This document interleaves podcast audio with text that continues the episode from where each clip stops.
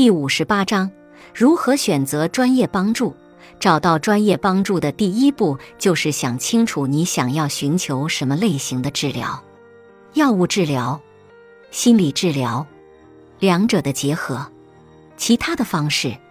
第二步，思考不同治疗方案的可实现性。在大城市，你可以奢侈地从众多的心理健康从业者中进行选择，这些从业者有着使用多种方法治疗焦虑的经验。在你的城市，你甚至能找到一个或更多的专业治疗焦虑障碍的诊所。另一方面，你可能居住在一个选择很少的社区。不管怎样，知道你有哪些选择将帮助你做出一个明智的决定。治疗花费则是第三个需要考虑的因素，确保你知道你的保险计划覆盖的范围。不要忘了同时考虑短期和长期的治疗花费。虽然药物治疗在短期内花费较少，但长此以往花费会积少成多。而认知行为疗法长期看来花费更少，这是因为相比于认知行为疗法，药物使用通常会持续更长时间，而前者只需要几个月。记住，一些大学的心理学系也有规模不一的诊所，在那里你可以接受一个正在受注册心理学家督导的治疗师的认知行为治疗。你也可以通过参加一项研究来接受治疗，通常费用更少，甚至不需要费用。不管你选择哪种方式，去找一位在治疗焦虑障碍上经验丰富的专业治疗师。而且他们使用的方法是已经被证明有效的。在心理卫生保健方面，并不是所有的治疗方法效果都相当。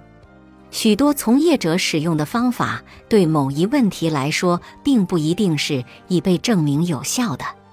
你需要弄清楚什么方法是最可能有效的，跟你未来的治疗师谈谈，以确保他能够提供你想要的。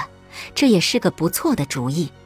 可以询问下面这样的问题：在治疗焦虑障碍方面，你有哪些经验？你有哪些专业证书？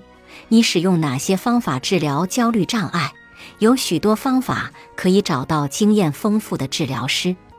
你可以联系声誉好的专业协会，他们可以帮你转介到专业治疗焦虑障碍的成员那里去，比如美国焦虑障碍协会。这个协会的许多成员拥有使用认知行为疗法、药物或这些方法的结合来治疗焦虑障碍的专业技能，也有一些专门研究特定焦虑问题的组织，比如国际强迫症基金会，以及专门研究特定治疗方法的专业协会，比如行为认知疗法协会。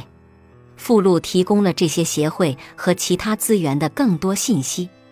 找到专业帮助的其他方式包括请教你的家庭医生、拜访当地的心理健康诊所，以及请教你认识的可能会知道可利用途径的人。一些社区公布了获得当地心理健康服务的导引，其中包括本地区从业者的名单。在网上也能找到你自己社区的服务信息。最后，美国的许多项目也提供大量针对焦虑问题的治疗。这些项目通常持续时间有限，并且是需要住院或每日治疗。因为这些强化项目都只持续几周，对于那些愿意出远门来获得帮助的人来说，通常是一个便利的选择。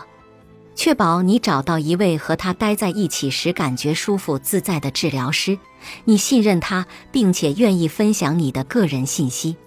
如果在几次会谈后你发现你并不满意你的治疗师，考虑换一个。